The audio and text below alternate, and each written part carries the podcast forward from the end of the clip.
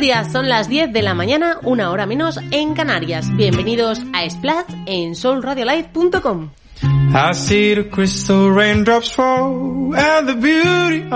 Comenzamos Splash esta semana hablando de primavera y con ella están aquí las alergias. Hablaremos de alergias con la doctora Gutiérrez a ver cuáles son las alergias más importantes de este año. En nuestra sección terapia aprenderemos de la mano de la creadora de En Armonía Retiro Urbano, Rosa Murcia, a meditar. ¿Esto es para todo el mundo? ¿Cambia realmente la meditación la mente, el cerebro y el cuerpo? Lo descubriremos esta mañana. Todo al verde va dedicado al ecologismo. Presentamos el libro Ecologismo Real de José Miguel Mulet.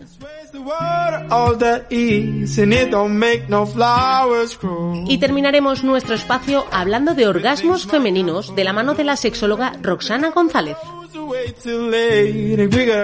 Quédate que comienza Splash.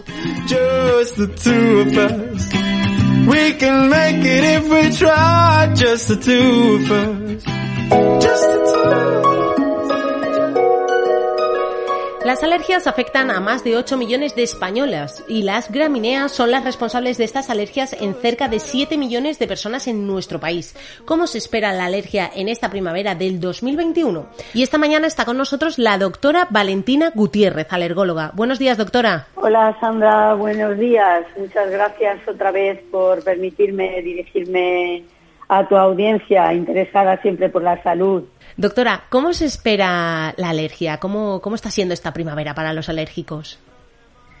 Bueno, eh, la verdad es que esta primavera, eh, con este tiempo que tenemos, que anda, como todos decimos, un poco loco, eh, ha sido poco habitual. Tuvimos un diciembre con mucho poniente, si recordáis, mucho polen, un, un inicio adelantado de la alergia de los síntomas por, polen de árboles, básicamente el ciprés, que tuvo unos picos fortísimos. Ahora las lluvias parece que han templado un poco la cosa porque se ha lavado, volverá a volar, pero bueno, se espera que estas lluvias traigan nuevos pólenes, sobre todo no de los árboles, sino más bien de malezas y gramíneas en las próximas semanas. O sea que la humedad afecta negativamente, ¿no? A los alérgicos. Bueno, más que la humedad, el hecho de que llueva tanto como llueve en nuestra comunidad, que cuando llueve llueve a cántaros, eh, se deposita todo lo que es material en suspensión y los polenes no son una excepción. Digamos que se lava el polen, pero se queda en el suelo y luego cuando se seca vuelve a volar. Aparte de que eso representa riego, y más polinización. Eso es habitual en Valencia. En otros, en otros climas continentales no pasa lo mismo. Doctora, eh, ¿cómo, se diferenciarían los síntomas de una alergia? Porque alguien que sea alérgico eh, ya conoce los síntomas, eh, los tiene en su día a día, pero ahora tenemos la enfermedad de la COVID y, y, bueno, alguien alérgico podría en algún momento a lo mejor confundir esta sintomatología con los síntomas de, del virus. Claro, claro, Sandra, claro. De hecho, es un, es un problema con el que se encuentran a menudo los pacientes y nos encontramos los médicos que los atendemos, porque las manifestaciones clínicas de los virus son a veces parecidas a, las de la alergia, picor de nariz, estornudos, lagrimeo, este, goteo nasal, tos.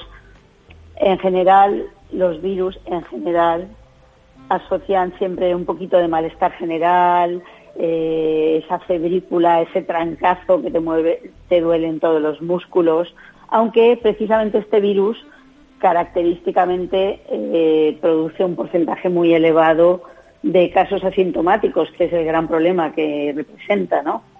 Y muchas veces eh, los pacientes alérgicos vienen preguntando, ¿tengo que hacerme la PCR? Y es cierto que el diagnóstico eh, diferencial se tiene que hacer mm, continuamente. Doctora, eh, ¿la utilización de mascarillas eh, puede evitar algunas vacunas? ¿Te, refieres a algunas vacunas COVID o algunas vacunas alérgicas? Los, alérgicos en general. ¿Por llevar este año mascarillas podrían no vacunarse o deben vacunarse como, como otros años y seguir con su tratamiento con normalidad? Bueno, las mascarillas, y es algo que también es motivo de consulta de los pacientes muy a menudo, eh, representan un filtro. En ese sentido, al filtrar el aire que respiramos es, eh, es conveniente, puesto que las partículas en suspensión, no solo virus, sino también pólenes o proteínas de ácaros de animales, perros, gatos, etcétera, pueden filtrarlo a nivel eh, con una mascarilla adecuada y a nivel naso respiratorio. No olvidemos que están los ojos. De hecho, eh, las alergias a estos pólenes que acabo de comentar eh, del ciprés recientemente con los, con los ponientes, etcétera, se han caracterizado por unas enormes conjuntivitis, porque los pacientes llevaban la mascarilla, pero los ojos al descubierto. Entonces, se, han venido pacientes con los ojos realmente afectados por la alergia al polen. En cuanto a tu pregunta de si podían evitar que el paciente se tuviera que vacunar, teniendo en cuenta el mecanismo de acción de las vacunas, que no es a corto plazo, sino a largo, que lo que producen, porque les llamamos vacunas, pero en realidad no son vacunas en el sentido que entendemos, son eh, lo que estamos produciendo es una desensibilización. No inducimos un aumento de inmunología, sino al revés, un aumento de tolerancia. Eh, las vacunas alergénicas deberían llamarse desensibilizantes. Y en ese sentido, la, la desensibilización se, se, produce al cabo de mucho tiempo de, de la administración de las vacunas. Es decir, las dosis de vacuna que estamos administrando ahora están trabajando para los próximos meses y años. Entonces, la mascarilla no tiene ningún papel ahí. Doctora, y con respecto a la, vacuna del coronavirus, eh, las personas con alergias, asmáticas, eh, tenían un cierto temor. ¿Qué, podríamos decirles? Bueno, yo aquí sí que quisiera dejar muy claro un, mensaje de tranquilidad, porque realmente eh, sí que es cierto que cuando empezaron a ponerse las primeras vacunas, hubo una serie de casos proporcionalmente muy pocos, muy pocos. En miles de vacunas hubo 19 casos en América y creo que 26 en el Reino Unido. Se trataba de pacientes concretos con una alergia concreta extremadamente infrecuente, extremadamente infrecuente. Yo creo que en 26 años de ejercicio la he visto seis o siete veces a un componente que es, que es el polietilenglicol, que está en dos de esas vacunas, en concreto, en la de Pfizer y en la de Moderna. En el resto que conocemos y que tenemos aprobadas, no. Entonces, se trata de pacientes que han tenido antecedentes de reacciones graves a vacunas, por ejemplo, a la de la rabia o cuando han viajado eh, al extranjero, la fiebre amarilla, a otra serie de vacunas a laxantes, a, productos tipo enemas. Son pacientes que han tenido reacciones graves con múltiples medicamentos, básicamente vacunas. Eso no tiene nada que ver con la población general de pacientes alérgicos, alérgicos con rinitis, con asma, con alergia alimentaria, con alergia a insectos. Esos no deben de tener ningún miedo, ningún miedo. Deben vacunarse como todos, no solo por por el motivo de salud pública que todos conocemos, sino por su propia salud y la de su entorno. o sea, en ese sentido, un mensaje clarísimo de tranquilidad y si realmente alguien ha tenido reacciones previas a vacunas, del tipo que sea, sí que debe de ponerse en contacto con, en contacto con su alergólogo para que le teste el polietilenglicol. Es importante, es importante conocer eso. Doctora. Rarísimo, eh, rarísimo. Eh, ¿qué, eh, hemos dicho, ¿cuál será la, alergia, lo, lo, que más triunfe, digamos, esta, esta primavera? Bueno, es difícil, es difícil predecir, ¿no? Porque el clima constantemente está cambiando y, y, ciñéndonos a nuestra comunidad, a, nuestro ambiente mediterráneo, Eh, es cierto que estamos presenciando ya desde hace años una, una cierta tendencia a la desertificación. Entonces, estamos viendo un cambio en la alergia a los pólenes en ese sentido. Está claro que nuestro ambiente de prácticamente todo el año mucho calor y mucha humedad, los, los reyes, digamos, de la alergia son los ácaros del polvo doméstico que viven en esas condiciones.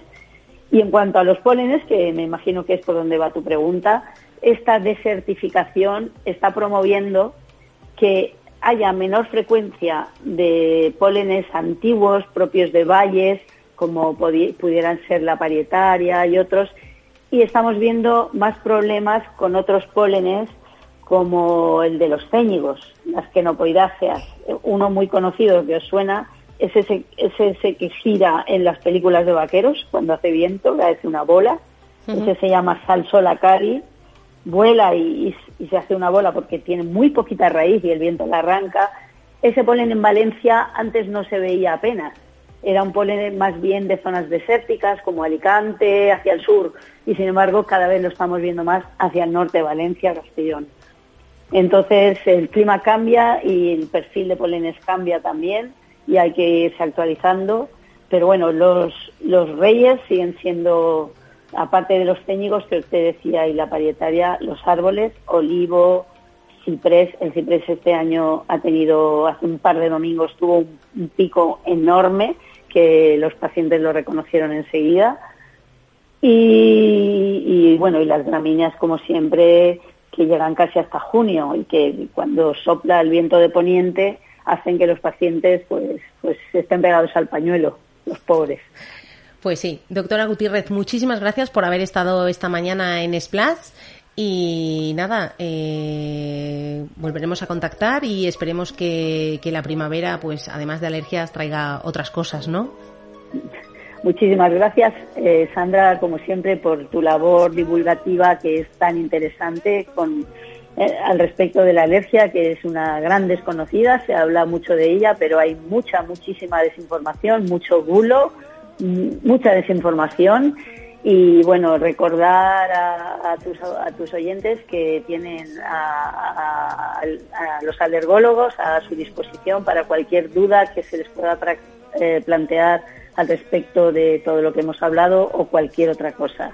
La alergología es una especialidad que ha avanzado muchísimo. La inmunología ha dado información molecular Mm, exhaustiva y hoy en día podemos dar respuesta a muchas cosas que hace pocos años no podíamos. Pues, pues lo aprovecharemos, doctora. Muchísimas gracias. Un abrazo. Igualmente, gracias a ti, Sandra. un segundo de reloj, brillante como el sol, que encuadra la bandera.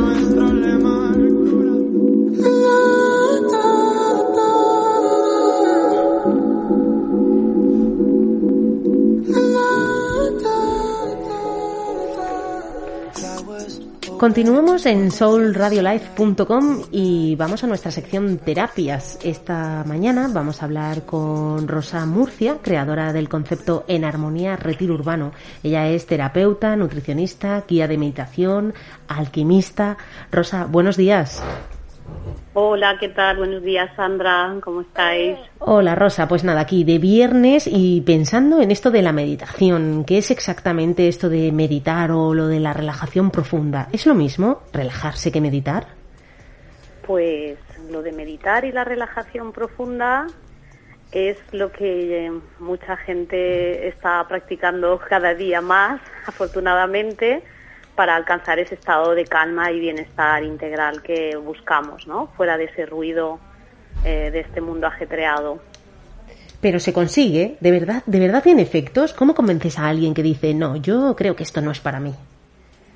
Pues sí, mira, se, se consigue y está demostrado 100%. Lo que sí que requiere es mucha paciencia y una práctica diaria, eso sí que es importante hacerlo cada día porque hay gente que dice, sí, yo medito de vez en cuando. Bueno, eso no es meditar. Meditar de vez en cuando se refiere a la gente que de vez en cuando se sienta en un rinconcito e intenta relajarse. pero una meditación como tal requiere una práctica de años y tiene que ser un ejercicio a diario, tal como se entrena el cuerpo, se debe entrenar la mente.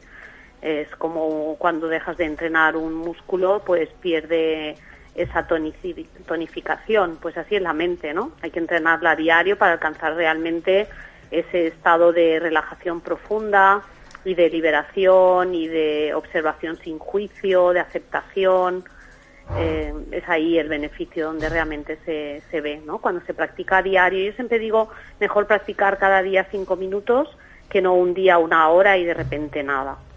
Rosa, entonces, ¿qué es más difícil, meditar o querer hacerlo? Pues es, eh, hombre, siempre el, el, querer hacer algo no es difícil si realmente lo quieres hacer. Yo siempre digo, si lo crees, lo creas.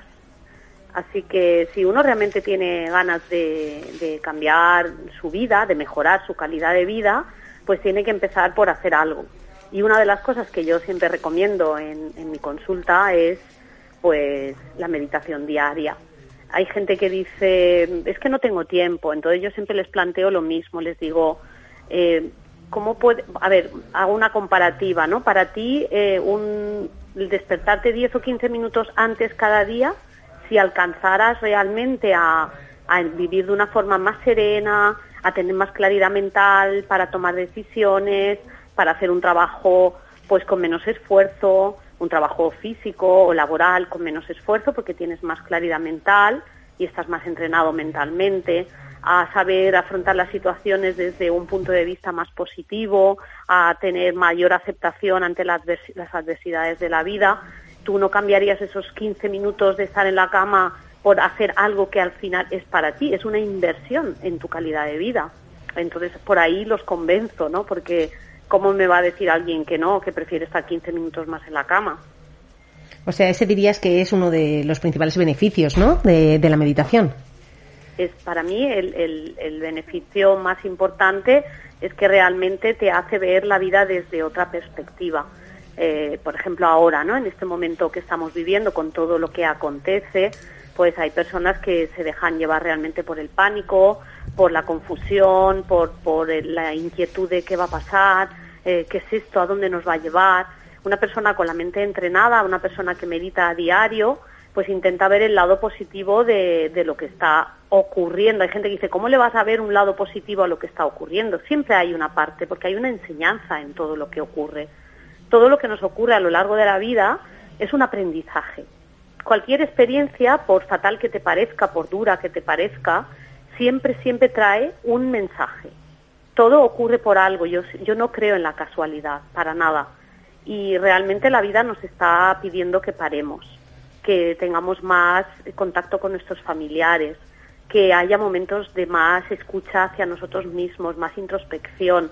Es verdad que lo que está ocurriendo pues mm, se nos va de las manos cuando ya entra la política, la economía, etcétera, etcétera, la manipulación, eh, pues el morbo de las noticias y todas estas cosas, pero entonces uno tiene que elegir realmente yo qué quiero, intoxicarme con lo que dicen en la televisión o estar fuera de eso y, ser consciente de la situación y comportarme de una forma coherente y ética, pero sin dejarme llevar por el pánico. Pues esto lo hace una mente entrenada. Y las personas que meditamos, vemos las cosas desde ese punto de vista. No la botella medio vacía, sino medio llena. Hay que decir siempre, todavía me queda media botella de agua. Y no decir, jolines, es que solo me queda media botella de agua, mira cómo cambia. Rosa, una cosa que has dicho que, me ha gustado mucho. ¿Piensas que vivimos demasiado hacia afuera? Totalmente. Es muy triste. Totalmente. La gente es muy superficial. Pero no estoy juzgando, de verdad, porque sé que es, al final, eh, es Mm, como todos formamos parte de una sociedad muy consumista, eh, de, mucha información, de, de, mucha separación, de mucho individualismo. Entonces, uno tiene que posicionarse y elegir realmente, yo me siento cómodo viviendo así.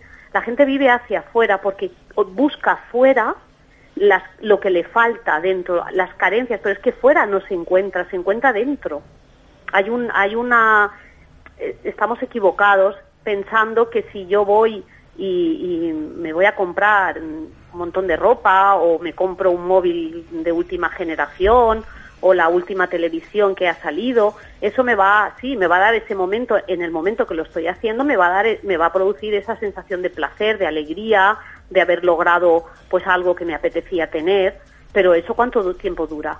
Eso va a durar pues el momento de, de la novedad, pero realmente si queremos vivir en un estado de calma, de equilibrio. Yo siempre hablo del equilibrio entre, el mente, la, entre la mente, el cuerpo y el alma. Muy importante para ser feliz y para llevar una vida sana.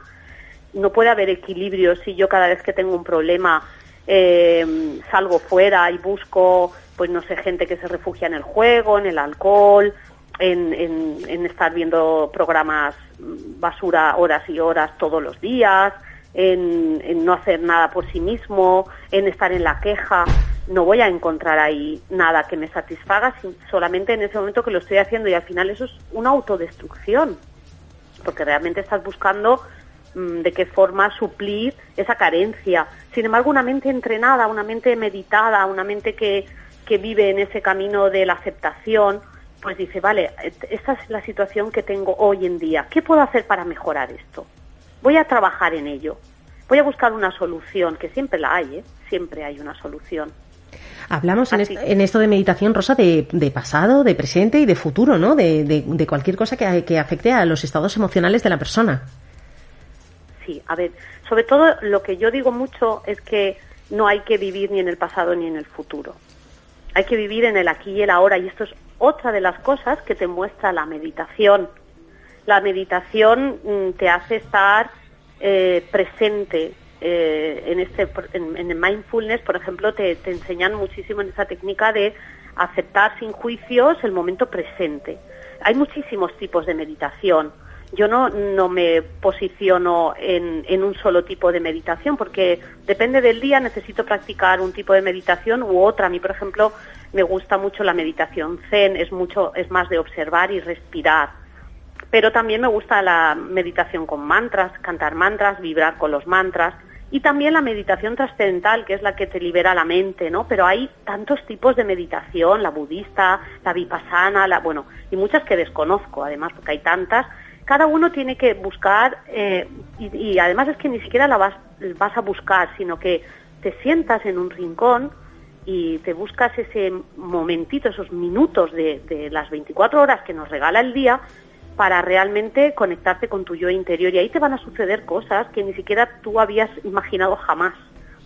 Y, tan solo debes respirar correctamente, que esto es otra cosa que hacemos fatal. Desaprendemos a respirar porque nacemos respirando correctamente. ¿Cómo respira un bebé?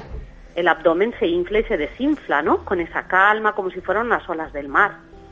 ¿no? Talmente así van, vienen. Pues esa es una respiración correcta, la respiración que te lleva a un estado de calma. Eso es lo que nosotros recomendamos, que la gente vuelva a aprender esa técnica maravillosa que traemos de serie, que es la respiración consciente.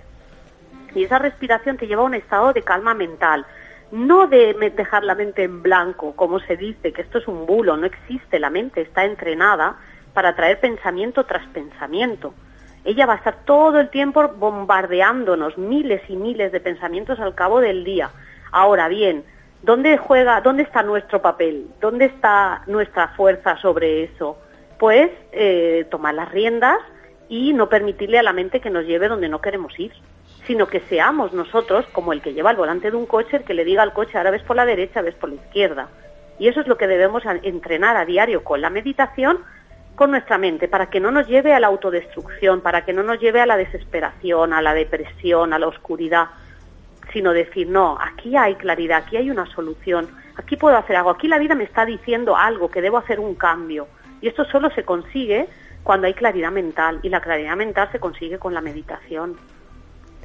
Rosa, eh, ¿cómo podríamos identificar a un buen instructor en meditación? Pues se ve. Solamente con, con observar esa persona cómo transmite, cuando se sienta y tiene a, a, los alumnos o discípulos o como queramos llamarles delante y consiguen que esas personas alcancen un estado de calma en unos instantes.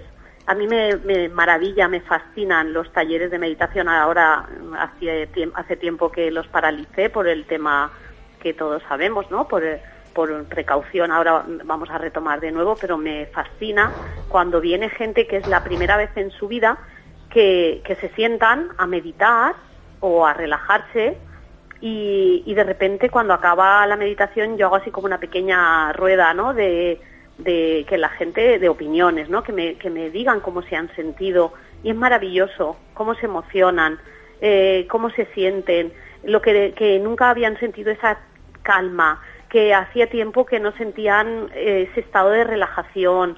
Es maravilloso lo que se consigue en tan solo unos minutos.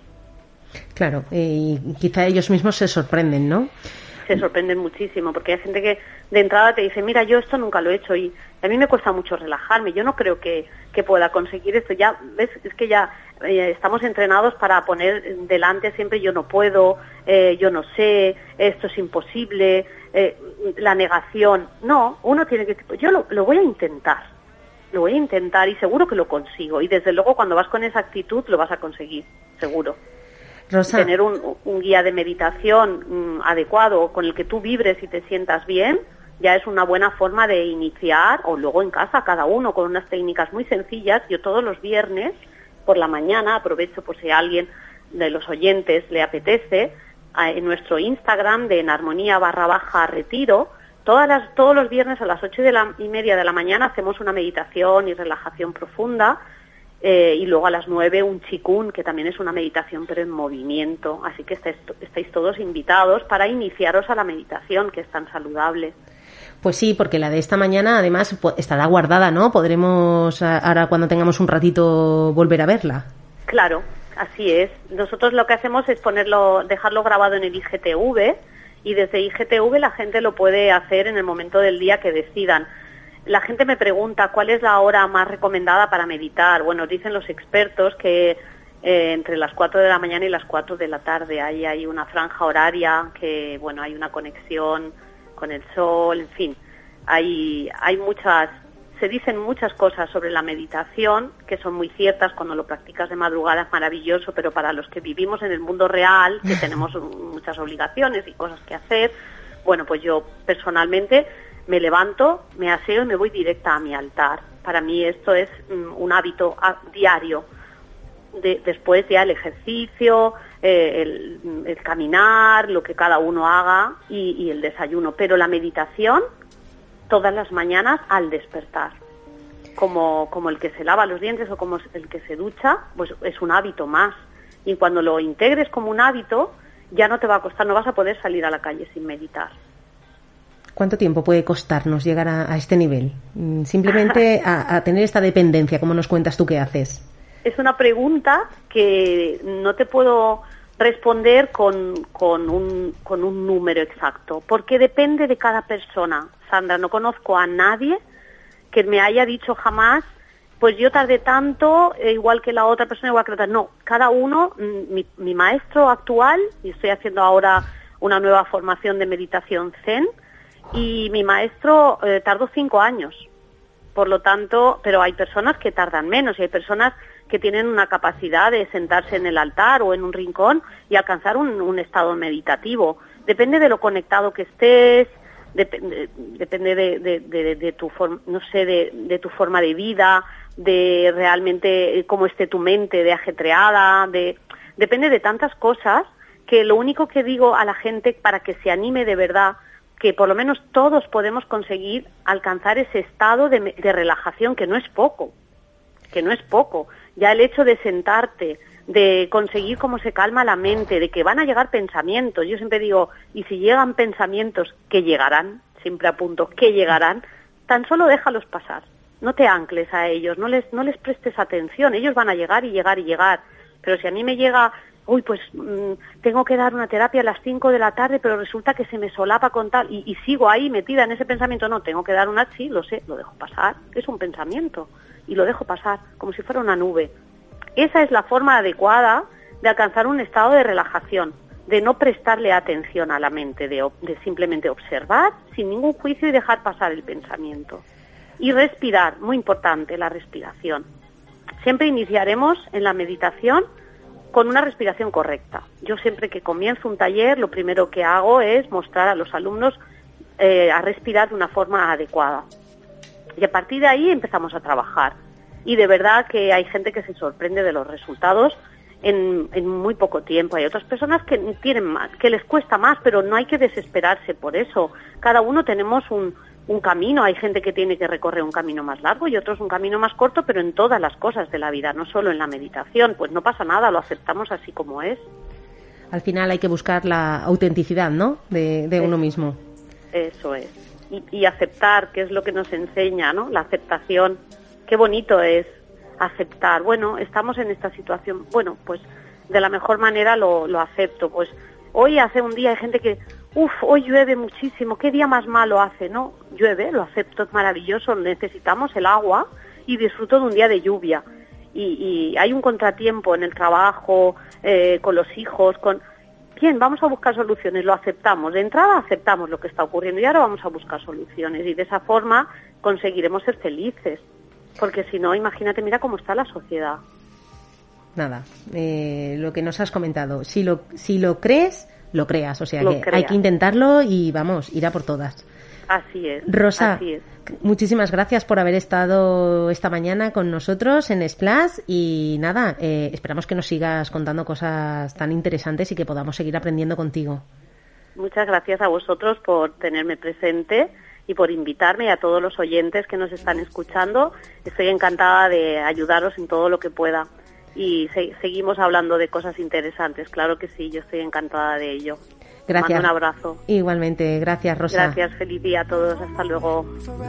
No, it sounds untraditional, yeah. Never ungrateful for it. That's how we both want it. Habitual.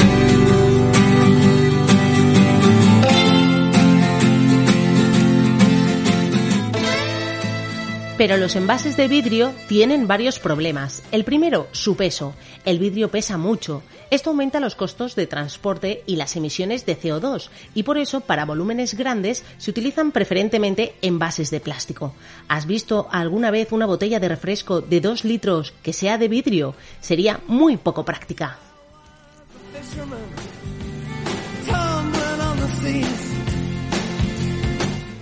Esto que hemos escuchado es un fragmento del libro Ecologismo Real. Su autor, José Miguel Mulet, está con nosotros esta mañana. Buenos días, José Miguel. Hola, buenos días, ¿qué tal? ¿Cómo estáis? José Miguel, investigador y divulgador científico y escritor. Ecologismo Real. ¿Es más fácil ser ecologista real o ecologista de postú? A ver, ecologista de pose es que simplemente te quedas en la fachada y no haces nada. Con ponerte una, una pegatina, una camiseta o pagar la cuota de una organización ya parece que hayas salvado el mundo. Realmente lo que has hecho es tranquilizar tu conciencia, pero al planeta no lo has beneficiado. Ecologista real, pues tienes que estar un poco más concienciado y simplemente pensar lo que haces. Pero no es complicado y sobre todo a la larga, además de beneficiar al, al planeta, lo más probable es que beneficies tu economía y en algunos casos incluso también tu salud. A ver, ¿existen decisiones de nuestro día a día que podamos tomar y que tengan pues un impacto directo eh, en el medio ambiente? Pues hombre, por supuesto que existen decisiones. Tú puedes decidir ir al trabajo andando en coche o en bicicleta y cada una de esas decisiones tiene un impacto en las emisiones de CO2. Tú puedes decidir cuando vas a comprar si vas a comprar manzanas que vienen de la otra punta del planeta o si vas a comprar fruta y verdura de temporada que se ha cultivado cerca de tu casa o si vas a comprar productos ultraprocesados que tienen un costo energético muy alto. Eh, tú vas a elegir, mm, pues por ejemplo, cuando tirar los residuos, si separar los residuos y cada uno lo pones en el contenedor que le corresponde, o si lo metes todo en la misma bolsa y la pones en el contenedor de basura orgánica. O sea que mira si puedes hacer cosas para mejorar tu entorno. A ver, eh, nos estabas indicando, nos estabas indicando algunas, ¿no? Pero en realidad eh, todo esto nos lo podrían decir los movimientos ecologistas, ¿no? Sí, a ver, eh, es fácil más o menos eh, saber si, si una acción tiene un impacto beneficioso o perjudicial. Solamente hay que calcularlo, hay que verlo. El problema es que muchas veces cuando se hacen políticas o se proponen acciones no se ha tenido en cuenta el punto de vista científico, sino se ha tenido la imagen o la ideología o se ha hecho un análisis muy superficial y por eso a veces las consecuencias son peores. Quizá no se piensa siempre en la calidad, ¿no? Hay otros intereses detrás. Hombre, claro, a ver, eh, tú ten en cuenta que muchas organizaciones ecologistas son organizaciones muy grandes que cuestan de mantener porque hay que pagar nóminas, hay que pagar alquileres, etcétera. Entonces, cuando organizan una campaña, pues muchas veces el, el factor que más pesa es la imagen, la relevancia mediática que tendrá, más que el efecto real que tendrá sobre el medio ambiente. ¿Por qué? Porque tener un gran impacto mediático supone una gran publicidad y que más gente acabe pagando la cuota. Bueno, pero si sirve para algo positivo, ¿no? Dirán, oye, pues no está mal. Bueno, pues hagamos un análisis. Por ejemplo, eh, han hecho una campaña muy importante contra las nucleares. Alemania cerró todas las nucleares. ¿Cuál ha sido el resultado? Que ha aumentado las emisiones de CO2 por habitante. El resultado ha sido justamente el contrario de al que el planeta le vendría bien. Curiosamente, Francia, frontera con Alemania, sigue siendo una potencia nuclear y ¿qué pasa? Que nosotros le compramos energía a Francia. Quizás habría que pensar antes de proponer una campaña que es quizá lo que, lo que no hacemos, ¿no? Nos dejamos llevar por modas, tendencias. Eh, también habrá gente que diga, bueno, yo sé que a lo mejor es mejor comprar un coche eléctrico, pero no me lo puedo permitir. Pues hombre, los coches eléctricos hoy por hoy no son una solución. De acuerdo que un coche eléctrico hace menos ruido, mm, de acuerdo que un coche eléctrico no tira gases por el tubo de escape, pero el problema es de dónde viene la electricidad. Y el problema gordo es que la electricidad, en su mayoría, sigue viniendo de fuentes fósiles, es decir, de carbón, de gas y de petróleo. Por lo tanto, el, tubo, el gas que no tira el coche por el tubo de escape lo está tirando la central térmica para producir esa electricidad. Hoy por hoy un coche eléctrico lo único que hace es cambiar eh, las emisiones de sitio. Si en algún momento la energía, el sistema de producción de energía mejora y somos capaces de utilizar más energía de fuentes renovables y conseguimos eso que dicen muchos, que es descarbonizar la producción de energía, pues en ese momento el coche eléctrico será una alternativa. Hoy por hoy lo único que hace es cambiar las emisiones de sitio. Yo recomendaría, si es posible no desplazarse en coche, no desplazarse en coche, utilizar transporte público, bicicleta, incluso patinetes. Si no hay más remedio, pues utilizar coches que cuanto menos consumas mejor. José Miguel, eh, ¿y cómo podríamos reducir la huella ecológica de, de una vivienda o de unas vacaciones? De esto también nos habla en el libro, ¿no?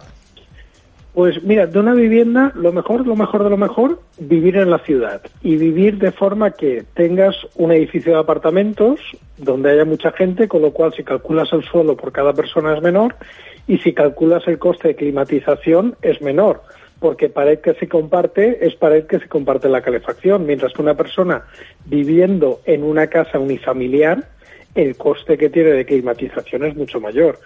Y luego, respecto al tema de las vacaciones, hombre, si en, una en unas vacaciones vas a hacer desplazamientos muy largos, en avión, te vas a hacer turismo de aventura o turismo de expedición, que tienes que ir cogiendo avionetas, Land Rovers y cosas de estas, las emisiones son salvajes.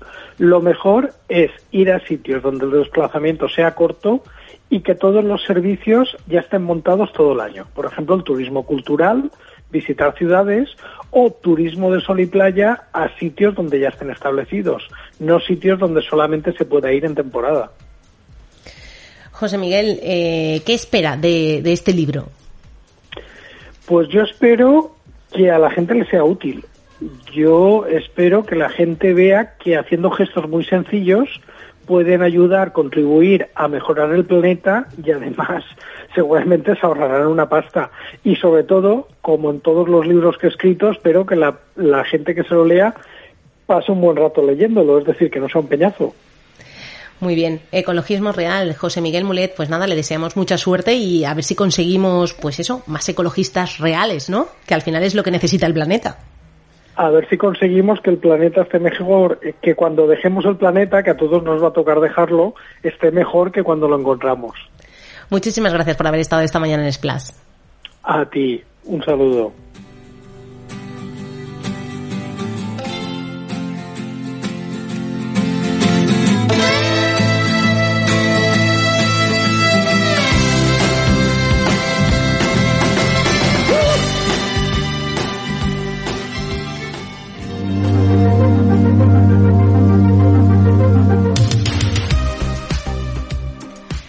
Continuamos en Splash y ahora vamos a hablar de satisfacción, de placer, que los succionadores de clítoris han llegado para quedarse es un secreto a voces.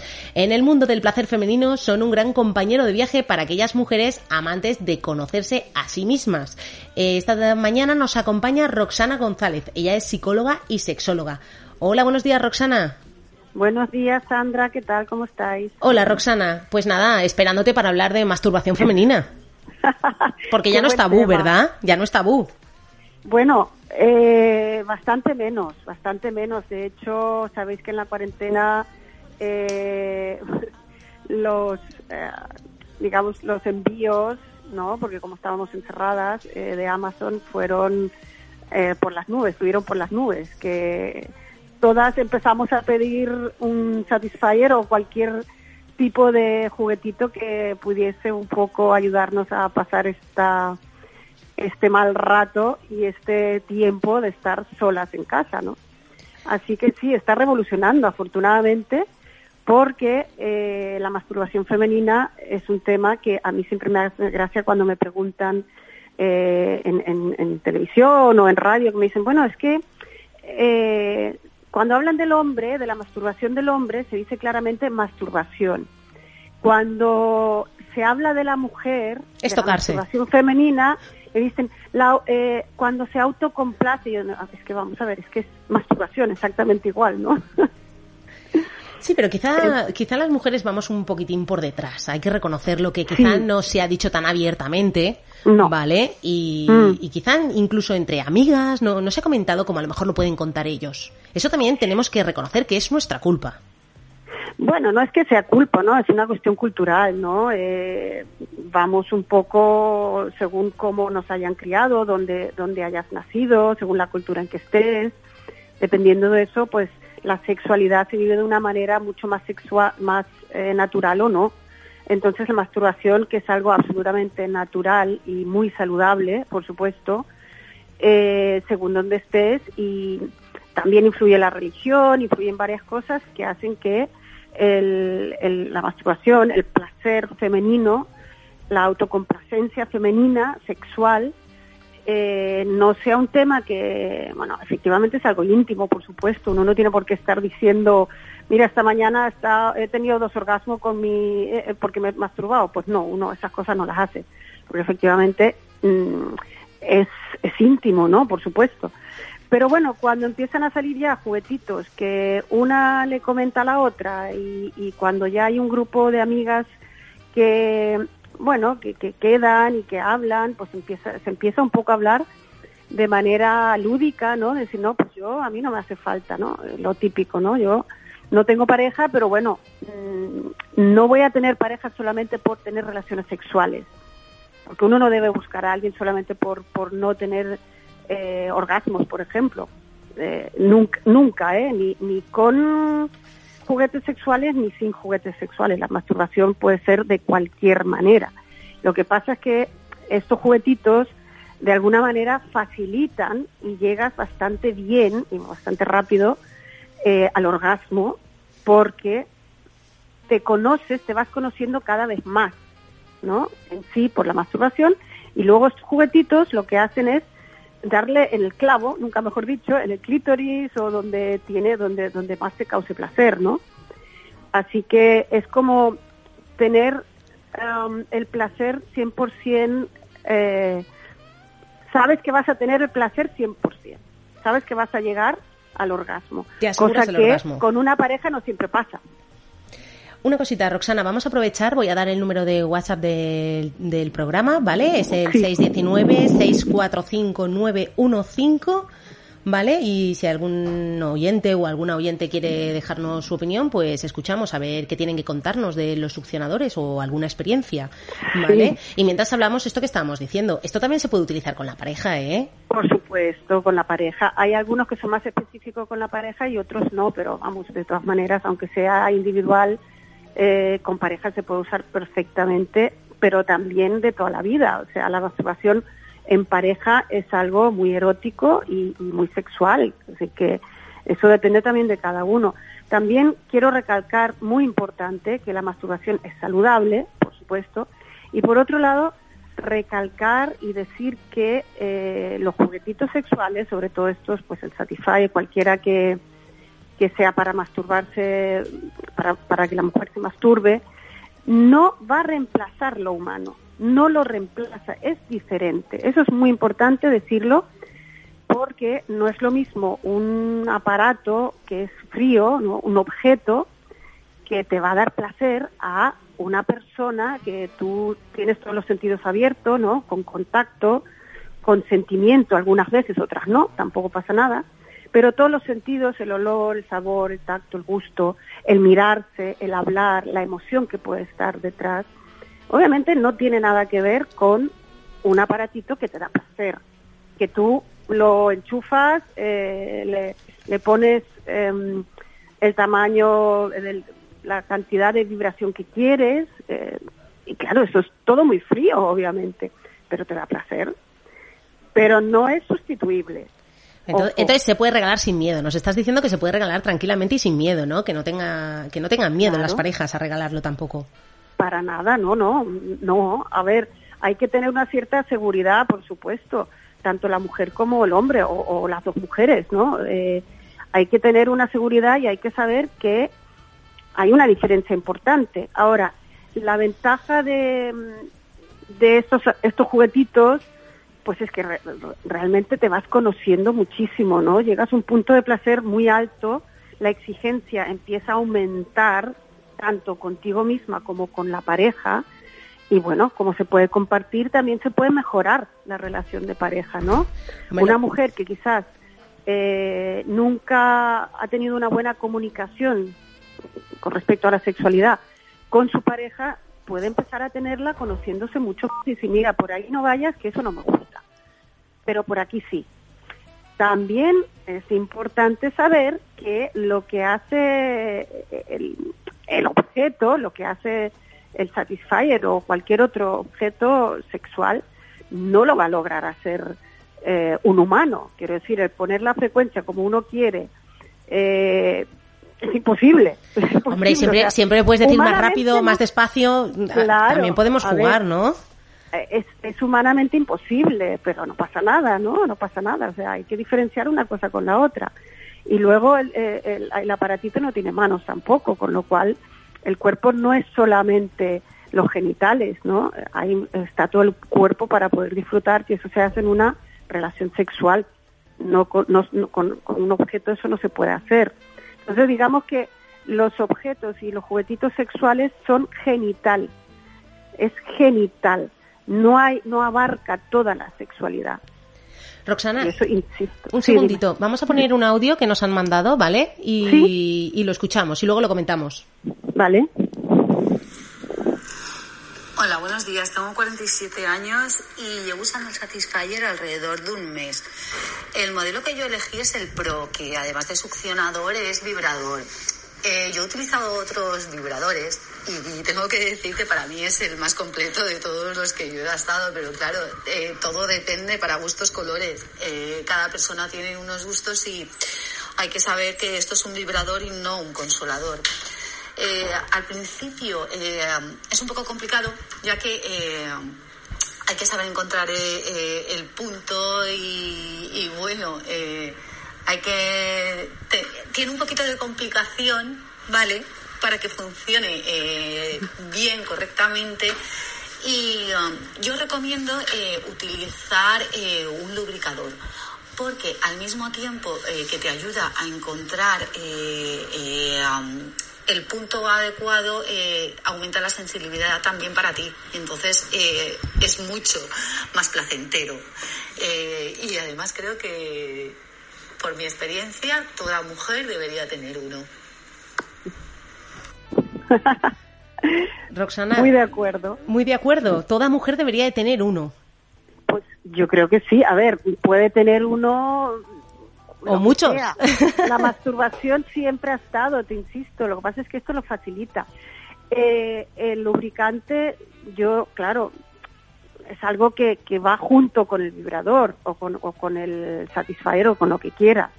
La, la lubricación es importantísima, claro que sí. Y ahora pues existen, de hecho hay veganas. Eh, Yo ahora en mi mano tengo uno que es vegano, ¿vale? Y luego también eh, para los aparatitos sexuales eh, y los juguetitos es muy importante la limpieza, ¿no? Que de hecho eh, también están haciendo especiales para una limpieza adecuada, porque imagínate, es decir, que, eso es tan íntimo que tiene que estar siempre muy, muy limpio, por supuesto, ¿no? Pero bueno, mientras más también escuchando a la chica que hablaba, mientras más complejo sea el aparatito, pues más tienes que buscar posturas y buscar posiciones tuyas propias y encontrarte el punto que tú quieras sentir, don- donde tú quieras sentir el placer y que te dé a ti placer. Entonces, bueno, hay, hay desde bastante simples a otros más complejos, por supuesto. Pero todos lo que ayudan eh, y favorecen a conocer tu propio cuerpo y tu propia tu propia sexualidad y el placer, ¿no? El placer. Y esto ayuda a la mujer y ayuda también a la pareja. En la medida en que la mujer se conozca sexualmente lo que le gusta y lo que no le gusta, pues eso favorece también a la pareja. Ahora, si tiene una pareja que no quiere escuchar o que mm, se siente menos o lo que sea, pues bueno, ahí puede haber un conflicto, pero eso ya es otra cosa. O sea, no, no tenemos que sentirnos ni mal ni, ni culpable por sentir placer. ¿Entiendes? Roxana, eh, ¿has tenido alguna vez consulta o acudido alguien a, a- a tu, a tu terapia, eh, una mujer que te diga que nunca ha tenido un orgasmo? Sí, por supuesto. ¿Existe Sí, a día sí, de hoy sí. esto todavía? Existe, lamentablemente existe, pero a ver, hay que diferenciar, Sandra, que no ha sentido orgasmo con pareja. Generalmente el orgasmo se siente con la masturbación, pero con pareja no siempre se llega al orgasmo. Esa es la diferencia, ¿sabes? ¿Conociste a la una misma? masturbación, la mayoría, la mayoría de las mujeres llegan al orgasmo, la mayoría, con la masturbación, con aparatito o sin aparatito. Eh, pero en una relación sexual hay muchísimas mujeres, pero muchas, que no han sentido orgasmo. Entonces, no es que sean anorgásmicas, porque masturbándose sí que tienen un orgasmo, sino que hay algo ahí que falla que no necesariamente es la pareja, sino que como es diferente lo que hablaba yo de un principio, hay que diferenciar lo que es algo frío, un objeto que tú lo mueves como quieres, conociendo tu cuerpo, a una relación sexual con una persona que, que, que ya es, es un contacto, que hay más, que, que puede haber sentimiento o no. Entonces una mujer ahí se puede bloquear o pero por muchísimas razones que muchísimas eso da para para Para otros comentar programas. mucho sí sí sí Bueno, pues hay muchas razones por las cuales una mujer se puede cerrar o no sentir al momento de tener relaciones sexuales no una sola razón muchísimas razones cosa que en la masturbación mm, es más difícil no es, no es imposible porque si hay una mente, una mujer tiene una mente que se siente culpable y no se permite el placer, también le va a costar mucho sentir orgasmo en la masturbación, claro. De hecho, ni siquiera se atreve a masturbarse, ¿no? Y de eso todavía existe, pero lo que ha favorecido la cuarentena y la pandemia es que al estar solas, muchas mujeres han dicho, de eso nada, de eso nada, yo no puedo salir, llegar y buscar a alguien para tener sexo o esperar a tener pareja. Entonces lo que ha hecho la mayoría o muchas es decir, bueno, pues me doy yo placer yo misma, por supuestísimo, y si es con algún aparato que me favorece y me ayuda a conocerme, pues mejor. Pues sí, eh, algunas publicidades hablan de 200 orgasmos con una sola carga y bueno, lo que es una realidad es que se está hablando, mm, se está hablando de, bueno, de estos aparatos que se están utilizando y se le está dando visibilidad a un tema que, como estamos hablando, cada día tiene que ser más natural y tenemos que, entre todos, hacer que esto se vea como, pues eso, como la vida misma, ¿no? Y lo que has dicho tú. No, tiene nada que ver con un piel con piel ni con el estar con una pareja, eh, Totalmente. todo es compatible. Claro que sí, claro que sí. Se- hay muchos jueguitos que se pueden hacer, quiero decir que una cosa no quita la otra, para nada. Roxana, pues muchísimas gracias por haber estado en Splash y bueno, como siempre, por, por habernos dado toda esta información de interés. y con lo que hemos aprendido. Así que si alguna quiere seguir los consejos que nos han dado, mm, que vaya y que, que pruebe. Adelante. Exacto, poco a poco, ¿no? Podemos ir de modelo, Sí. de modelo más básico al, al más sofisticado. No hace falta, ¿eh? No hace falta ir eh, aumentando, o sea, eso es cada una, eh, no hace falta buscarse ahí algo demasiado sofisticado que tampoco, tampoco esa es la idea, o sea, cada una que con el que quiera, pero no se trata de ir como buscando mientras más me- más caro o más sofisticado o más cosas tenga, mejor me lo voy a pasar. No necesariamente. Vale, pues muchísimas gracias por ese consejo, Roxana. Gracias a vosotros.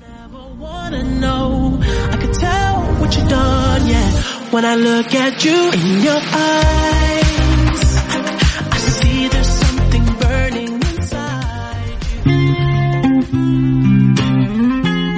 Hasta aquí el tiempo de Splash eh, en soulradiolive.com. Os dejo con Isabel Daudén y su calidascopio. Pero el próximo viernes les espero de 10 a 11 aquí en Splash.